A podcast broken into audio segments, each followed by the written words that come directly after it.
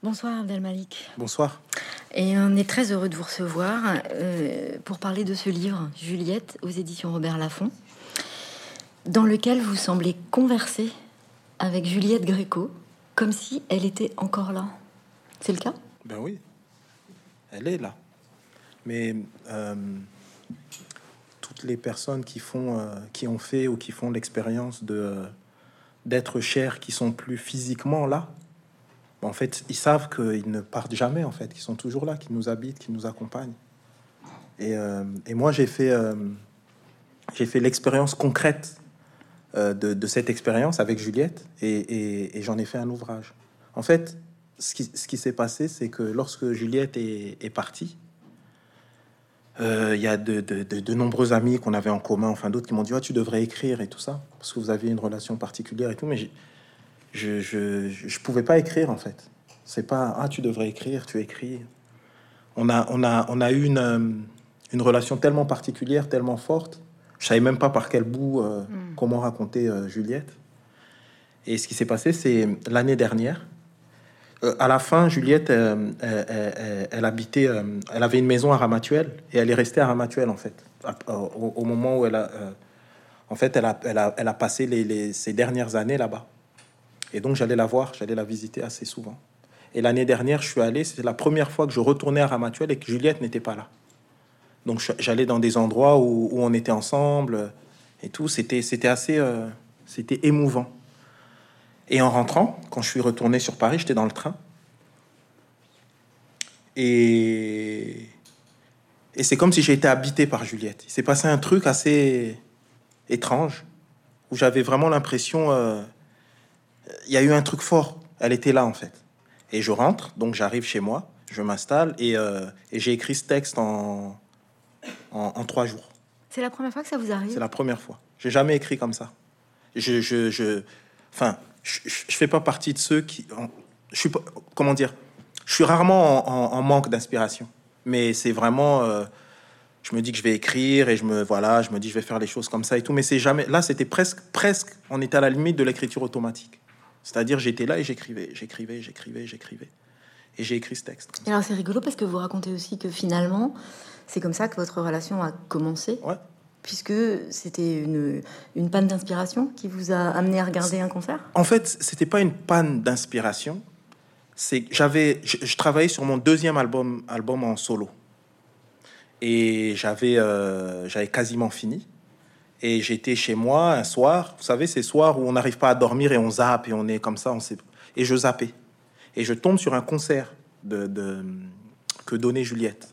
Et après ce concert, il y avait, on l'interviewait elle et on interviewait aussi Gérard, Gérard Joannès, donc son, son époux, euh, pianiste, euh, compositeur, etc. Et donc il parlait et tout ça, et je les écoutais, c'était passionnant ce qu'il disait, et je me disais comme ça, je me mettais à rêver un peu, je me disais ça serait fabuleux de travailler avec eux ah vraiment c'est super et tout. Je me comme ça. Et le lendemain j'avais une réunion euh, euh, euh, avec les gens de ma maison de disques. Donc euh, avant de commencer la réunion il y a, y a, y a, y a une, une, une, une, jeune femme qui travaillait dans, la maison de disques. Je discute je dis ouais, hier j'ai vu un truc c'était passionnant euh, Gréco Gérard Joannès il parlait de Brel de qu'est-ce qu'être artiste et tout ça. Donc j'étais comme ça un peu comme je suis toujours un peu enthousiaste comme ça. Elle me dit tu sais c'est marrant parce que dans une autre vie j'étais ingénieur du son et c'est moi qui ai enregistré le dernier album de Juliette. Je dis, ah, elle me dit, si tu veux, je fais le lien.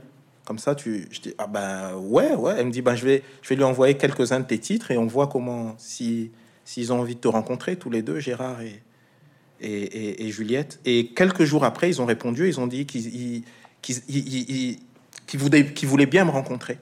Et donc, j'étais, heureux. Et à l'époque, ils habitaient dans l'Oise, donc euh, euh, à Verderonne. Et donc j'y vais. Il y avait un long chemin comme ça pour aller chez eux. J'arrive, je frappe à la porte. Juliette Gréco euh, m'ouvre la porte. Et c'est une amitié qui a duré 15 ans. Et nous voilà aujourd'hui. Qu'est-ce que vous avez ressenti quand elle a ouvert la porte? Ah ben c'est Juliette Gréco qui vous ouvre la porte. C'est quelque chose. Non, j'étais ému. Et puis, euh, et puis ça a été naturel tout de suite avec elle et Gérard. On a, c'est comme si on, on était, euh, ouais, on était frères, on était sœurs. Il y avait quelque chose de, ouais, il y a quelque chose de naturel qui c'est euh, notre, notre rapport à, à l'art, à, à, à, la poésie, à l'amitié, à la fidélité en amitié. Enfin, toutes ces choses-là, on avait plein de valeurs en commun. Il y, a eu quelque chose comme ça de l'ordre du naturel. C'est ça pouvait pas. C'est comme si ça pouvait pas être autrement. Dans votre livre, vous écrivez que finalement, ça faisait écho aux années où vous étiez dans un HLM et vous dites de vous-même à cette époque-là, j'admirais une noblesse calanchée. Mhm. C'est-à-dire? Ben, en fait, il y, a, y, a, plein de choses qui sont euh, moteurs dans notre rapport avec les êtres. Et je pense que l'admiration, c'est un facteur important. Et qu'importe, euh, j'ai envie de dire qu'on admire, mais il y a, ce truc, il y a quelque chose de... Et quand, j'étais euh, gamin, de, dans mon HLM, il y avait y avait des gens comme ça dehors que je voyais par la fenêtre et qui avaient une élégance. Je trouvais que c'était des gens élégants dans leur manière de parler, de se tenir, de... Donc c'était une certaine, une certaine noblesse comme ça. Et c'est vrai qu'en rencontrant Juliette et Gérard, euh, vraiment il y avait cette noblesse là, quelque chose dans leur euh, dans leur regard, dans leur attitude, dans leur rapport aux autres, dans le rapport qu'on qu'on a établi. Enfin, il y a quelque chose comme ça. Ils étaient euh, Juliette, elle était d'une élégance folle en tout, dans sa manière de se tenir, dans sa manière de comment chez elle les choses étaient disposées, comment elle vous regardait, comment elle vous traitait, comment elle était d'une. Euh, il y avait quelque chose de. Et en même temps, c'était pas quelque chose qui mettait de la distance. C'est-à-dire, euh, on peut, on peut être comme ça, un peu, euh, on peut, on peut avoir une, certaine noblesse précisément qui met de la distance. On peut être un peu hautain, on peut être un peu, mais elle, elle pas du tout. Elle, elle, avait à la fois cette noblesse incroyable et cette proximité avec les gens en général. Et, et donc voilà, donc j'ai trouvé des similitudes avec euh, euh, la manière dont, comment dire, j'ai pu admirer lorsque, lorsque j'étais euh, enfant, adolescent dans la cité dans laquelle j'ai grandi. Hmm. Vous avez des points communs avec elle finalement, des parcours différents, mais il y a des choses qui résonnent. Et on voit bien dans votre livre qu'il y a des choses qui semblent faire écho naturellement, comme vous le dites. Et quand vous parlez de, de, votre rapport, vous, à la musique, à la scène, il y a quelque chose chez Juliette Gréco que vous racontez qui est un rapport au corps, qui semble vous concerner aussi, du rapport de, du physique aussi. Parce que dans d'autres interviews, vous avez raconté que quand vous étiez plus jeune, une institutrice elle vous a dit que vous étiez beau. Ça avait mmh. changé votre vie. Et Juliette Gréco, vous la présentez aussi comme une personne qui sait habiter une scène. Ça, revient à ce que je vous ai dit tout à l'heure. Elle avait sa noblesse était dans, dans sa manière de se tenir. Mais, mais je vais aller plus loin que cette idée de noblesse. Et c'est que, en fait, et c'est des choses que je dis assez souvent d'elle, en fait, elle poétisait tout. Tout était poésie. La manière d'être, de se tenir, la manière de. Par exemple, Juliette, elle, elle, euh, elle avait une tenue particulière pour, pour aller sur scène, et elle dit Je vais mettre mon noir de travail. C'est-à-dire qu'elle avait toujours des expressions qui étaient euh, justes et qui et, en même temps d'une drôlerie, en même temps, elle avait quelque chose de et c'était toujours teinté de poésie. Et il y, a une chose aussi que je dis assez souvent. Moi, je serais donc cette amitié avec Juliette, ça a duré. Et puis vers la fin, comme ça, où elle était un peu plus fatiguée, etc. Et tout. Et un jour, et j'en ai beaucoup ri, j'en ai parlé tout à l'heure. Elle, elle, euh, elle, disait le problème aujourd'hui, c'est qu'il n'y a, y a plus de poésie. Et si ça rime, on a de la chance. En fait, elle parlait, évidemment, elle parlait pas que du texte poétique, elle parlait de tout. C'est-à-dire, c'est comme si on vivait une, euh, une existence qui était crue, où il y avait plus, euh, comment dire, cette idée que euh, on, est là pour, pour magnifier ce qui est beau. On est là, justement, on est dans une quête de la beauté perpétuelle et que ça implique une attitude. Et, cette quête de la beauté, c'est finalement, il y, a quelque chose, c'est aussi une quête de, de la justesse et qui dit justesse dans le comportement, dans notre manière à soi, de notre rapport à soi, dans notre manière d'être avec les autres, etc. Mais aussi une idée de justice finalement, donc d'engagement. Et Juliette, c'était ça. C'est-à-dire que ça part de cette idée, on doit magnifier euh, la beauté, on doit chercher la beauté, et puis aussi cette idée où ça se prolonge dans le fait que on doit aussi être capable de, d'avoir des colères, de scènes, des, des, scènes, de, des colères par rapport aux injustices qu'on peut voir et entendre, et comment on agit en conséquence et tout. Et tout ça, c'était de la poésie. Et tout ça, c'est... Euh, et voilà, et ça, et voilà, on avait tout ça en, partage. Donc, Juliette a partagé très peu de scènes avec des artistes. Quand je dis scène, c'est-à-dire des concerts. Évidemment, on l'a vu à la télé faire des, des, duos, etc. Mais sur scène, il y a très peu de gens qui ont fait des, des concerts avec elle. Il y a les, concerts les plus marquants, peut-être il y a Brassens, il y a enfin des figures comme ça, mais très peu. Et moi, j'ai eu la chance de faire de la scène avec elle. Beaucoup. J'ai fait, euh, j'ai fait le printemps de Bourges avec elle. On, a, on était tous les deux sur scène. Où, moi, je faisais mon programme, elle faisait le sien, et après on terminait ensemble. J'ai fait, euh, lorsque j'ai fait une création autour euh, d'Albert Camus que j'ai que, que tourné pendant près de cinq ans non-stop dans les endroits les, les, les, les plus fabuleux. Je l'ai- elle était sur scène avec moi. On a euh, à, à Paris, euh, à Playel, à euh, Aix-en-Provence, enfin plein de choses comme ça. On a fait la, la, la, la scène que je raconte au Grand Rex. Vraiment, j'ai eu la chance et, et, et, et elle habitait la scène. Quand Juliette arrive sur scène, elle, elle, elle embrasse la scène, elle la prend. Et il fallait voir, pour tous ceux qui ont vu Juliette sur scène savent de quoi je parle. Elle, était, elle pouvait être seule avec ou un pianiste ou un accordéoniste. Ou les... Et, et, et, et c'était, euh, c'était une foule qui prenait la scène. Elle était comme ça, Juliette. Et j'ai eu la chance de, de vivre cette expérience-là avec elle, de partager ça avec elle. Donc voilà, il y a une tenue du, du, du, du, du- corps, mais j'ai envie de dire cette tenue du corps, c'est avant tout une tenue du cœur. Voilà. Merci. en même temps, elle aimait pas les bi- elle aimait pas être à deux sur scène, chanter avec quelqu'un. Ouais. Et elle a fait avec vous. Ouais. Donc c'est un vrai couple artistique qui s'est créé Ouais. aussi. Qu'est-ce que vous avez ressenti la première fois que vous l'avez mis un texte sous le nez? Waouh. En fait, je l'ai, je l'ai pas mis un texte sous le nez. hein. Ça, on met pas un texte sous le nez. C'est, je me rappelle, j'étais, j'étais en tournée et, euh, et elle m'appelle. Donc je vois téléphone, Juliette. Ah, Juliette, elle m'appelle. Juliette, ça va? Ah oui, ça va. Elle me dit, euh, tu voudrais pas m'écrire quelque chose? C'est Juliette Gréco là. Je dis, euh, ouais, oui, oui, oui. Elle me dit, ben parle avec Gérard, il, a, il a une petite musique, ça peut être intéressant et tout ça. Donc j'appelle Gérard, je dis Gérard, euh, parce que euh, on avait, Gé- Gérard et, moi, on avait, ce, on avait un rapport très très fraternel, lui et moi. Et je lui dis, Gérard, il y a Juliette qui m'a appelé, elle me dit, je sais, je sais, je sais. Et je lui dis, ben, je sais pas, tu as des musiques et tout ça. Il me dit, ben, je vais t'envoyer, j'ai fait quelques trucs et tout ça. Et, et Gérard, vous savez le génie que c'était, Gérard. hein. Gérard, c'est euh, c'est la co-composition de toute l'œuvre de Jacques Brel. Gérard, c'est euh, c'est ce, ce- ce pianiste incroyable, pr- euh, premier prix du conservatoire, qui tout d'un coup abandonne le classique pour, pour se, se- pervertir avec la variété. Juliette, c'est ce rapport à Juliette, c'est ça a été quand, quand il arrête de travailler avec Brel, il, il part avec Barbara. Et puis il est, il est malheureux avec Barbara parce que c'est pas du tout l'approche. Il y a quelque chose euh, chez chez Brel qui était aussi très euh, comment dire? Moi je suis alsacien donc je peux le dire assez facilement. Quelque chose de très germanique une manière quand même. Très- et chez Barbara c'était un peu plus et donc il était et donc ensuite ensuite il est il est il est il est allé avec Juliette et Juliette il y avait quand même cette il y avait cette rigueur. C'était quelqu'un de et donc voilà donc il m'envoie le, il m'envoie un, quelque chose qu'il avait fait au piano donc j'écris et, il me rappelle, Gérard, il me dit euh, Juliette, elle t'a pas dit, mais elle aimerait bien que tu lui en fasses un autre encore. Elle aime bien ce que tu as fait. Et il me le dit en passant. Alors, c'est Juliette Gréco qui aime bien ce que. Waouh Donc, je lui ai écrit, je lui ai écrit une- un deuxième texte.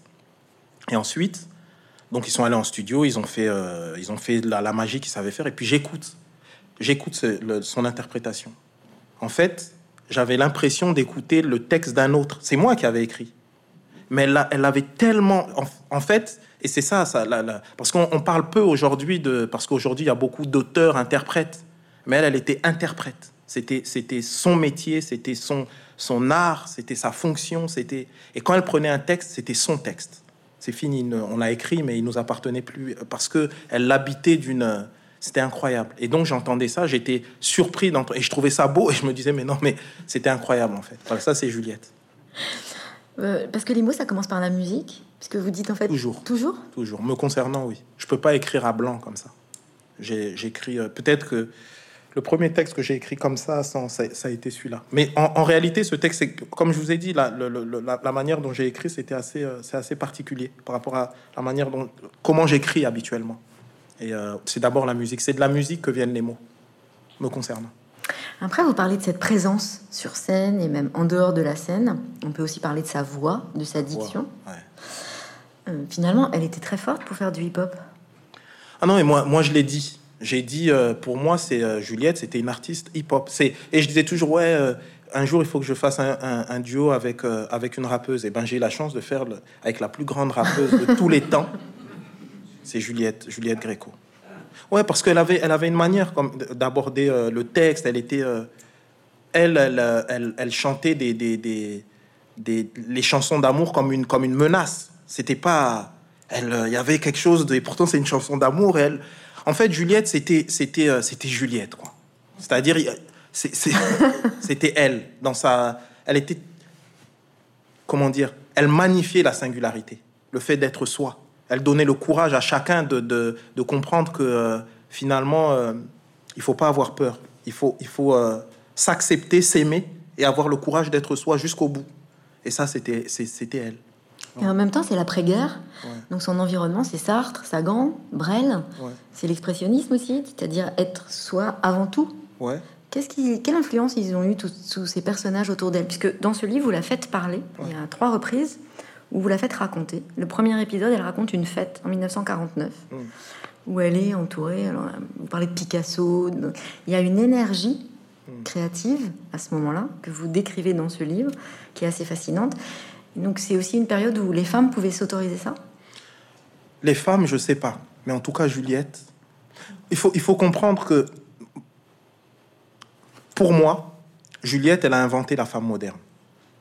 Et, quand je dis ça, il n'y a pas de militantisme dans ce que je dis. C'est-à-dire que Juliette, pour elle, euh, fallait être soi jusqu'au bout, et puis c'est comme ça. Il n'y a pas de... de euh, elle, elle réfléchissait pas en termes de femme, homme.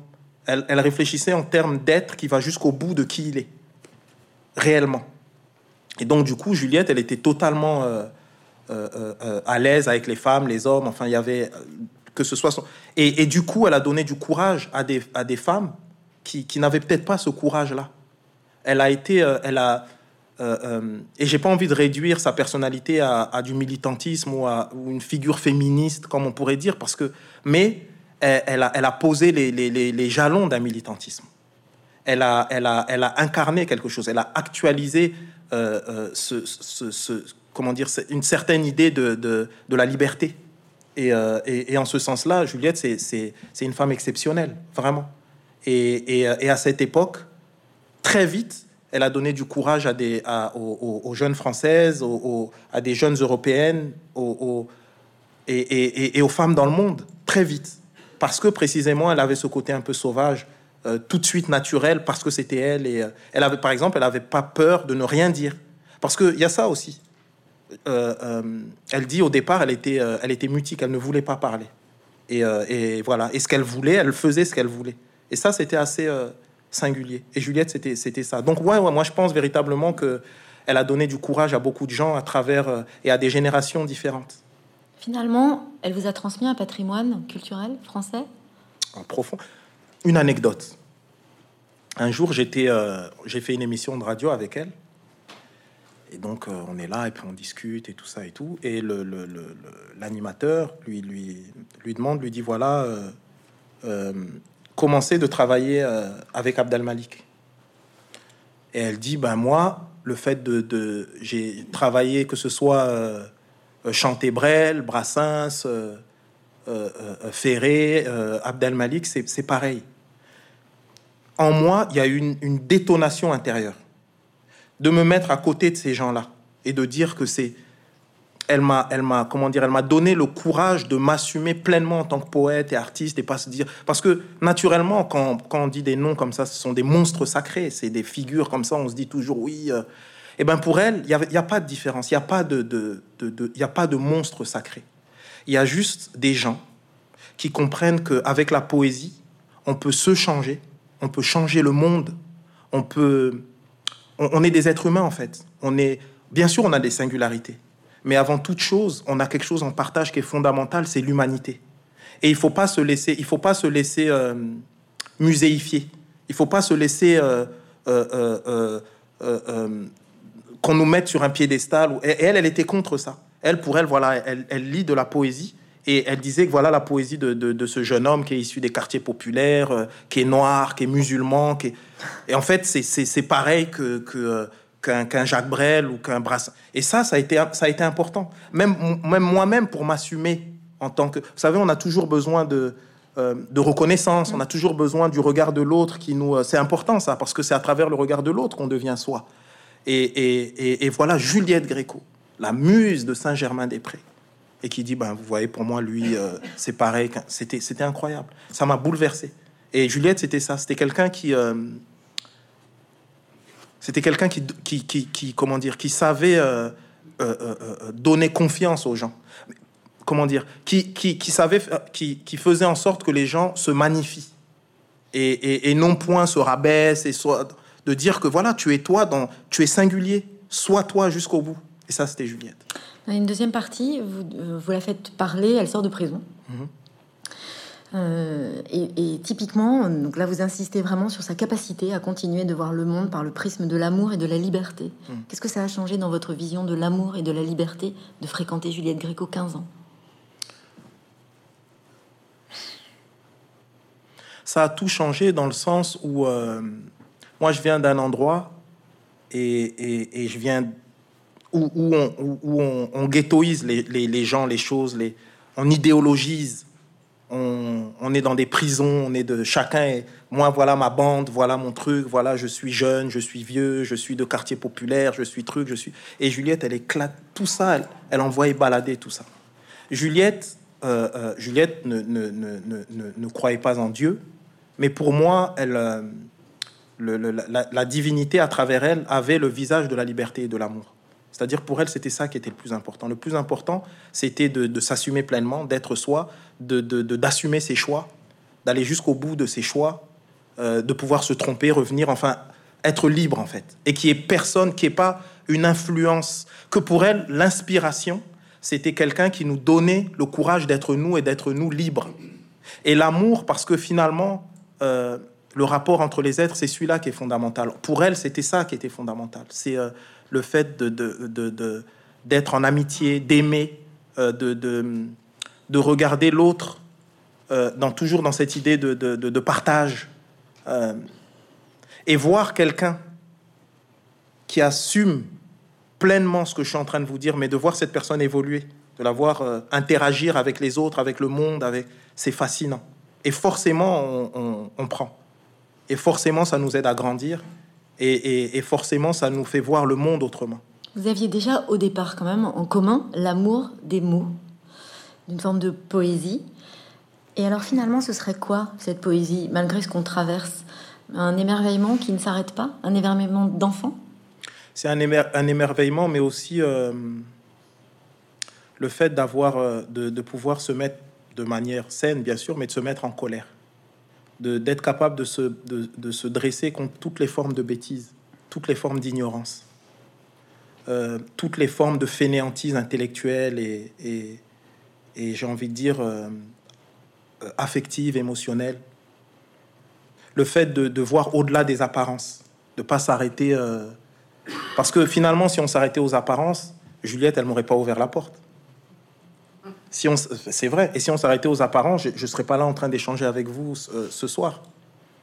Si on s'arrêtait euh, euh, à, aux, différents générationnels d'âge, etc., et eh ben, j'aurais pas échangé avec Juliette. Si on s'arrêtait à tout ce, tout ce qui fait qu'on s'arrête aujourd'hui, tout ce qui fait qu'on dit, ben ça c'est l'autre, tout ce qui fait que finalement l'altérité devient au, au contraire d'être quelque chose d'une forme de complémentarité qui nous aide à devenir nous, mais une sorte de mur qui nous sépare les uns les autres. Et, et, euh, et, et en ce sens-là, en ce sens-là, euh, en ce sens-là, Juliette nous manque aujourd'hui. Elle manque à cette société où, euh, où on est dans un monde où, où, où, tout le monde a peur. On est dans un monde où des, des, des, comment dire, l'expérience négative du, du passé n'est plus assez puissante sur nous pour nous rendre compte que il y a certaines choses qui ne se disent pas. Il y a certaines attitudes qu'on ne doit pas avoir. Il y a un, respect absolu qu'on doit avoir pour euh, euh, euh, les autres dans leurs différences, etc. Ces, choses-là. Et, Juliette, elle, fait partie de ces gens qui incarnaient ça, véritablement. Le fait de savoir que Juliette était dans ce monde, c'est quelque chose qui nous disait, ben, si Juliette existe, si quelqu'un comme ça existe, eh ben, c'est qu'il reste de l'espoir et que et à mon humble niveau, j'essaye d'une certaine manière de, d'être dans la continuation de cette attitude-là, d'être, euh, d'être capable d'aimer, d'être capable de dire je t'aime, de comprendre que, que la véritable subversion aujourd'hui, c'est celle-là. C'est être capable d'être dans le dialogue, dans l'acceptation de l'autre, dans la différence, de comprendre et être porté par des valeurs. Euh, c'est presque des valeurs. Euh, c'est presque des valeurs chevaleresques en fait. Il y a quelque chose de, qui nous rend grands tous, qui nous rend beaux tous, belles et beaux, parce que précisément on est quelque chose, on est dans quelque chose qui est qui fait de nous profondément des, des, êtres humains avec toutes les qualités du fait d'être des humains. Dans ce livre d'ailleurs, vous citez vos valeurs cardinales, dont la bonté et le respect. Vous avez du mal avec l'époque dans laquelle on est, que vous qualifiez d'égocentrique, de, de, assez pauvre finalement culturellement. C'est compliqué de continuer à écrire bah, j'ai pas l'impression de dire quelque chose de nouveau. Je sais pas, on pourrait vous, on pourrait parler tous ensemble et tout. On vit une époque quand même qui est un peu euh, particulière, on va dire. Et c'est vrai que euh, ce, ce,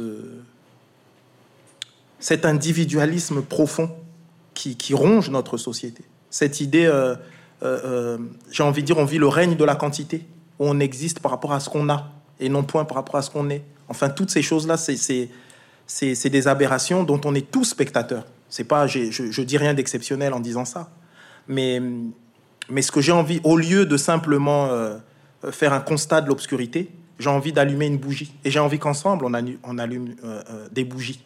Et ensemble, on fasse cette lumière qui, j'ai envie, envie de dire, pour lutter tous ensemble contre toutes les formes d'obscurantisme. Et, c'est en ce sens-là où euh, euh, euh, j'aime, j'aime à me définir comme, comme un homme pont un homme passerelle. Mais Juliette, elle était, elle était femme pont et passerelle, et j'ai envie de dire aujourd'hui, elle est femme clé. Parce que aujourd'hui, c'est une solution, Juliette. Et, et, voilà, donc j'ai voulu, j'ai voulu parler de ça aussi, de dire, de, c'est aussi, c'est bien sûr, je lui rends hommage, mais je rends hommage à, toutes les femmes. Et en rendant hommage aux femmes, je rends finalement, euh, je, comment dire, je rends hommage à, la possibilité de, à l'espoir, qui pour moi est quelque chose de très, euh, au sens euh, puissant du terme, et très et féminin. Parce que d'ailleurs, vous dédicacez votre livre à toutes les femmes. Mm. Et donc, il y a un impact pour vous, des femmes, une vision différente? Ah ben, Évidemment.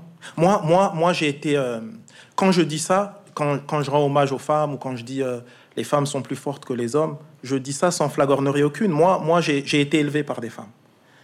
Ma mère nous a élevés seuls. Euh, autour, il y avait euh, mes tantes, où, qui elles aussi, où les hommes étaient partis également. Ce qui fait que j'ai vu des choses, j'ai vu des femmes faire des choses que je n'ai jamais vu aucun homme faire ça.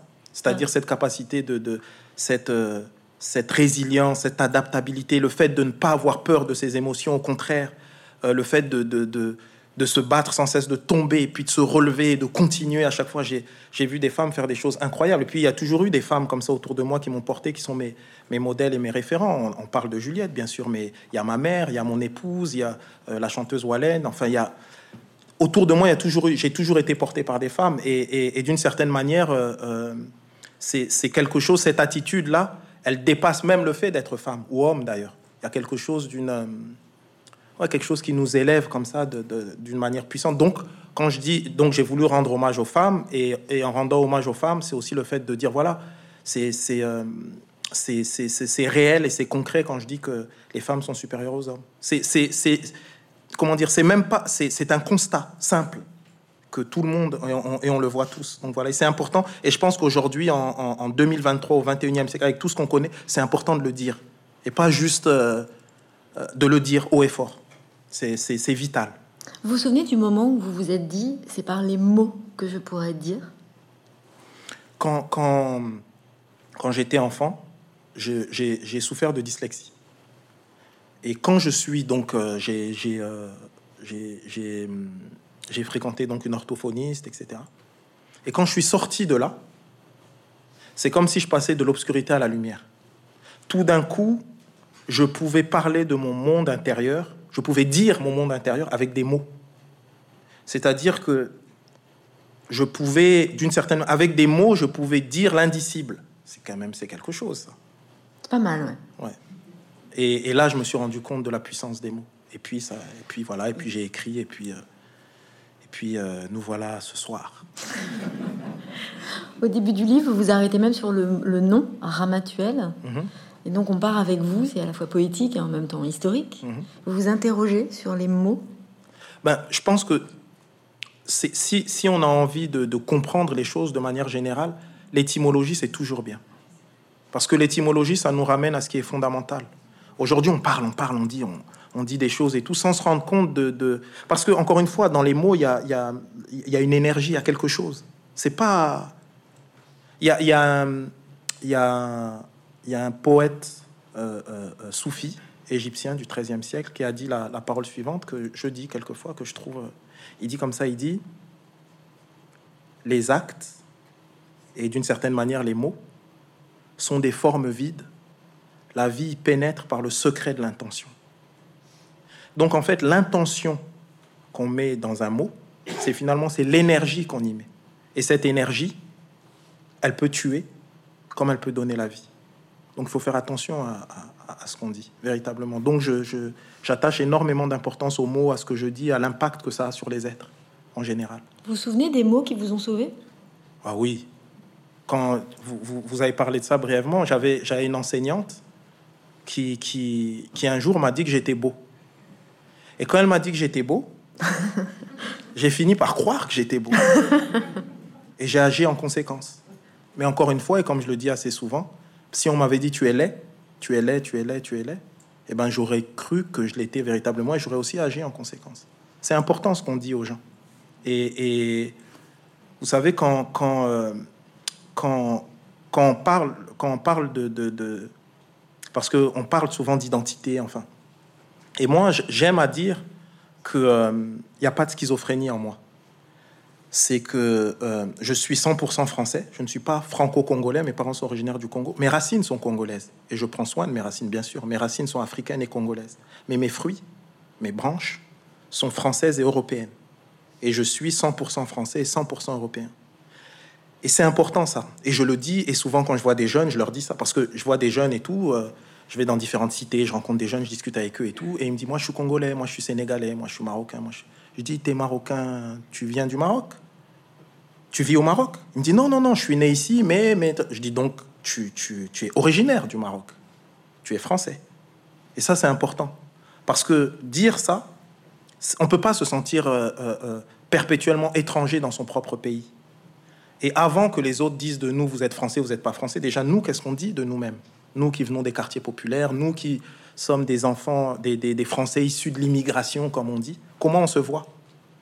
Et, encore une fois, puisque en reprenant l'analogie de l'arbre, évidemment, un arbre sans racines est voué à mourir et à disparaître. Donc il faut prendre soin de ses racines. Et je prends soin de mes racines, qui sont encore une fois 100% africaines et, congolaises, mais, mes fruits euh, euh, sont 100% euh, français, européens. Et, il faudrait pas que pour des gens comme moi, nos j'ai envie de dire, nos, nos, nos, nos, racines poussent à l'endroit où normalement il y a nos fruits et, vous voyez Je vois. Et c'est important parce que ce morcellement, le, le, le, morcellement intérieur en termes d'identité, c'est ce qui fait la schizophrénie. C'est ce qui fait la problématique, c'est ce qui fait qu'à un moment donné, on ne sait plus qui on est. Et, et quand on ne sait plus qui on est, ben, on ne parle pas de la bonne manière, on n'agit pas de la bonne manière. Et, et, si en plus on nous regarde de manière... Euh, qui, nous déstructure, et ben tout ça est très déstructurant. Et c'est vrai que c'est important et fondamental de parler de, j'ai envie de dire, de la santé mentale. Parce que toutes les problématiques qu'on rencontre, elles viennent aussi, et elles viennent de, tout ça. Et c'est vrai que des, figures comme Juliette, c'est des figures qui permettent de, rassembler ce qui est éparse, de rassembler un peu les, de donner du sens, de permettre, euh, euh, vous savez, d'être, c'est des figures euh, tutrices. Et je dis tutrice et pas tutélaire, tutrice, comme un tuteur qui nous permet de, pousser droit. Vous savez, quand ces plantes, on met le tuteur pour que ça pousse droit. Et ben voilà, c'est des figures comme ça, qui sont des figures euh, importantes. Comment on prend soin de ses racines? Par la langue? On prend soin de ses racines par, euh, oui, par, par la langue, par l'histoire de ses ancêtres, euh, se souvenir, se souvenir des, des, gens qui nous ont précédés, de, de leur être au monde, etc., comment ils étaient, quelle langue ils parlaient, etc on prend soin de ses racines comme ça. C'est aussi ce que vous faites avec ce livre? Ouais, avec, euh, avec ce livre. Finalement, euh, moi, j'ai un, un mantra de vie, qui est à la fois un mantra en tant que en tant qu'être humain, en tant que citoyen, en tant qu'individu, en tant qu'individu, c'est euh, préserver le patrimoine et cultiver la modernité. Comment on s'inscrit dans une histoire, dans une tradition. Finalement, Juliette me prend par la main, elle m'inscrit dans une tradition, mais une tradition ancienne, où, euh, où le verbe est fondamental. Ça va de, de, j'ai envie de dire, de Villon, euh, ça va du, du, Moyen Âge à, toutes ces figures qui tout d'un coup euh, disent, ils disent par, par les mots, ils se, ils se racontent, ils racontent le monde, et, je, et elle m'inscrit dans cette tradition-là. Et, moi, j'ai envie de, donc m'inscrivant dans cette tradition-là, j'écris des textes, la chanson, enfin tout ce que je fais, de la musique, la littérature, etc. Je, m'inscris dans une tradition et dans un certain génie. Et en même temps, il ne faut pas rester uniquement dans cette démarche qui ferait qu'on s'enfermerait dans une sorte de musée. Il faut aussi comment ça, et eh ben on l'actualise. Comment on inscrit ça aujourd'hui et maintenant? Comment on l'inscrit à des, des euh, rapports à des jeunes filles, des jeunes garçons qui, sont, euh, qui, qui, viennent de cultures différentes au départ, qui sont nourris par la culture anglo-saxonne, etc. Comment, comment là-dedans on va réussir à mettre cette singularité-là?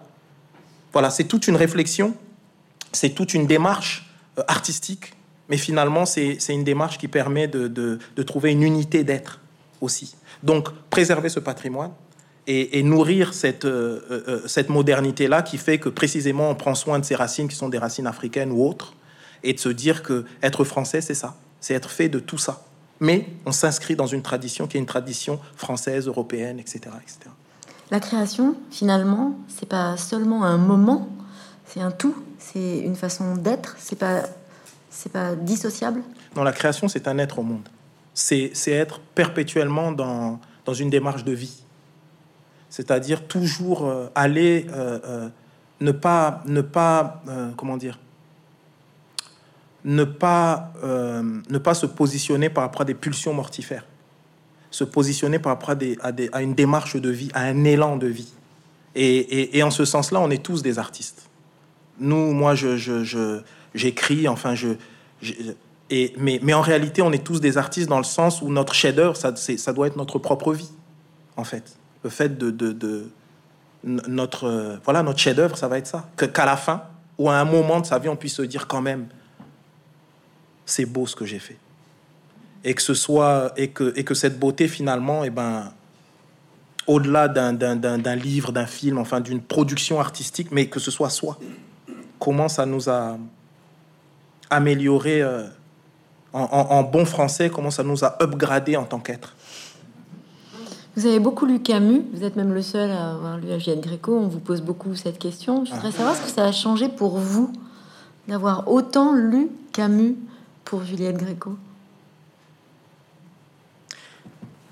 Une anecdote. donc je vais voir Juliette et tout. Donc comme vous savez, à la fin, elle était diminuée, elle était, euh, elle était chez elle et tout.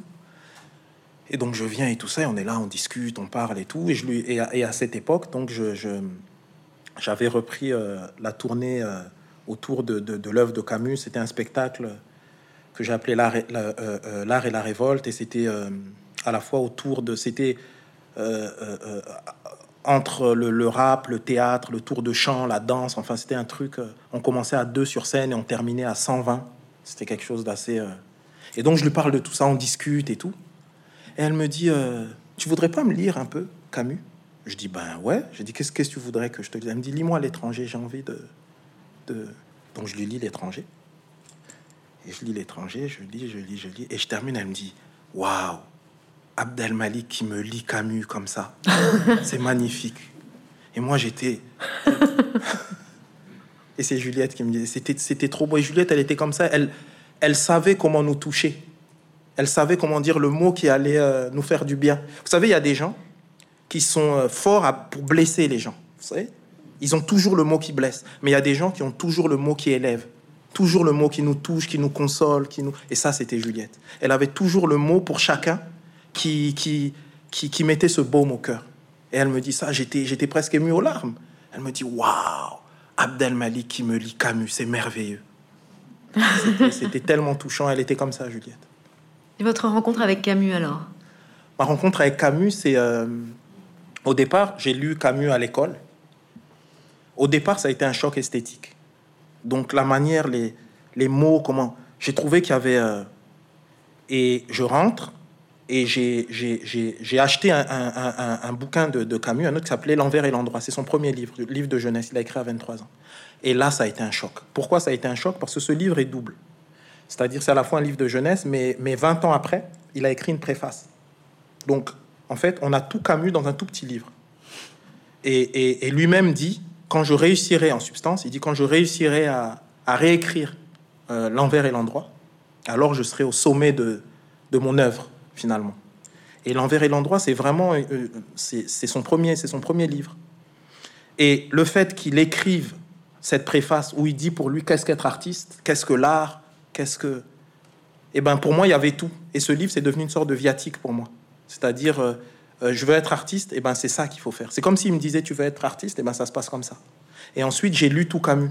Et ce qui a été, ce qui a été bouleversant en lisant Camus, donc j'étais jeune, c'est que j'avais l'impression, en fait, j'avais l'impression qu'il euh, y avait quelque chose d'une forme de, miroir en lisant Camus. C'est-à-dire Camus venait de l'équivalent, donc à Bellecour, l'équivalent d'une cité HLM, d'un quartier populaire. Donc moi aussi. Il venait d'un endroit où il n'y avait pas vraiment le, savoir ou la lecture ou la littérature, moi aussi. Il a été lui-même, il dit, il a été euh, euh, arraché de sa condition par la culture justement par le canal d'enseignants, de, moi aussi. Euh, il s'est retrouvé dans un moment où euh, il était important pour lui, qu'est-ce que voulait dire la responsabilité artistique? Moi, en tant que rappeur, très vite, ce qu'on disait, l'impact que ça avait sur les gens qui nous écoutaient, etc. Il y, avait plein de choses comme ça en miroir. Et donc, très vite, Camus est devenu pour moi un, frère. Et, c'est ce rapport qu'on a eu et qu'on continue à avoir. Vraiment, un, Il, y a des, il y a des gens, c'est des Camusiens, c'est-à-dire tout est intellectuel comme ça, et moi je suis un camusard. Parce qu'il y a quelque chose de viscéral, il y a quelque chose de plus... Euh, voilà, de plus fraternel. Vous racontez finalement donc cette, euh, cette fin de vie, cette étape de vieillesse de Juliette Gréco, avec la même délicatesse que vous parlez de, de, de, toute sa vie, de son œuvre et de votre lien à elle dans ce livre. Comment elle a vieilli Juliette Gréco, parce que en lisant, moi, ça m'a fait penser à Vieillir de Simone de Beauvoir, mm. qui raconte que finalement, euh, c'est mieux quand on est à la campagne que quand on est à la ville. Donc vous plantez un décor dans Ramatuel et, vous présentez une forme de douceur. Et donc, moi, j'avais envie de vous demander si c'est ça l'impression que vous avez eue dans ce temps, ce temps, vous savez, dont on ne parle jamais, qui est celui de vieillir avant de mourir. Mm. Et vous le décrivez avec une élégance et une douceur qui semble bien aller à Juliette Gréco, mais finalement vous avez fait vôtre. Ben ouais, parce que euh, euh, on a parlé de liberté, on a parlé d'amour, mais il y avait aussi et de poésie. Mais il y a un maître mot aussi, quelque chose qui pourrait vraiment définir Juliette aussi, c'est la dignité. C'est quelqu'un qui a toujours eu cette, encore une fois, cette, euh, même dans, dans ces moments un peu durs, quand même, quand, quand pour, pour, nous autres qui avons vraiment connu Juliette et dans cette énergie, dans son truc, mais toujours cette élégance, toujours cette dignité, toujours ce, cet œil où pétille l'intelligence. Elle a toujours été, elle est jusqu'à la fin, elle était comme ça. Et, et ça, c'était c'était beau parce que euh, c'est encore même même là, elle nous, elle nous, elle nous comment dire, même là, elle était exemplaire. Même là, elle nous donnait une leçon de vie. Et, euh, et, et, c'était beau. Et puis la voir comme ça, c'était c'était beau aussi parce qu'elle était euh, elle était dans toute cette quiétude, dans toute cette, euh, ce monde intérieur qui tout d'un coup devient, euh, euh, qui hurle d'une certaine manière, qui nous dit la beauté de la vie et, qui nous dit voilà que en, toute chose, voilà, il y a, y, a, y a, ce cheminement là et, et, et, que c'est beau aussi et que la vie est belle et que et le, début, la fin, le milieu, tout est beau en fait. C'est comment on aborde les choses, comment on est dans, dans, dans ces moments-là. Et Juliette, elle, était elle était, elle était belle, elle était digne, elle était élégante, elle était jusqu'à la fin. Et ça, c'est c'est euh, quelque chose qui m'a qui m'a rempli véritablement. Et qui m'a et qui m'a et, et, à vrai dire qui a qui m'a apporté encore un, un, surcroît de, de, de, comment on peut dire ça? De, de quel mot serait le plus approprié? De, de, de quiétude c'est-à-dire quelque chose comme ça d'apaisant, une sorte d'apaisement. Euh, euh, ouais, elle m'a, elle ça m'a amené un surcroît en la voyant comme c'était, c'était, voilà, ça m'a apporté ça en plus, vraiment. Dans la dernière partie où vous la faites parler, euh, vous racontez l'épisode de Jolie Môme. Mhm. avec Ferret. Il y a quelque chose qu'on a envie d'ajouter dans ce portrait que vous faites de Juliette Gréco, c'est sa capacité à être joyeuse, drôle, légère. Euh, et Jolie Môme, en fait, a cette couleur-là, d'une forme de... Je parlais tout à l'heure d'émerveillement, mais on a cette sensation quand même de, capacité à être à la fois très lucide sur le monde autour de nous, et en même temps avec quelque chose d'enfantin, de réjouissant. Euh, euh, Juliette, elle avait chez elle, elle avait un, portrait un portrait d'une jeune fille, comme ça, joufflue. Euh, et cette jeune fille, c'était elle. C'était une, photo. Et elle avait ce. Et elle, dit, elle me disait Je ne dois jamais trahir cette jeune fille. C'est-à-dire, cette jeune fille est joyeuse, elle est. Elle est. Euh, comment dire Elle est pure, elle est. Euh, elle ne se laisse pas euh, envahir par la, j'ai envie de dire, par la peur, la médiocrité de l'époque, la noirceur de l'époque. Elle, et, elle voulait rendre justice à cette jeune fille. Et pour rendre justice à cette petite fille, eh ben, c'était le fait d'être, de, de, de, voir les choses dans l'angle de, toujours par le, prisme de la beauté, de la joie, de la. Et ça, elle a conservé tout le temps, tout le temps, tout le temps. À la fin, Juliette, toujours, elle faisait des blagues, elle continuait à faire des blagues, même à la toute fin. Et Juliette, c'était ça aussi. Et, et je pense que c'est important qu'on continue à être dans la joie. C'est, c'est, c'est, ça, ça, paraît simple, mais de mon point de vue, c'est fondamental et j'irai même plus loin, c'est vital. Continuer à être heureux et à être joyeux. Et Juliette, elle a été jusqu'à la fin. Et vous, vous avez euh, cette attention pour l'enfant que vous étiez? Toujours. Je, j'essaie de prendre soin de, du petit Régis. j'essaie de prendre soin de... Vous savez... Euh, bien sûr, il faut prendre soin, mais il y a autre chose aussi, et c'est Prévert qui dit ça. Il dit il faudrait être heureux, ne serait-ce que pour donner l'exemple.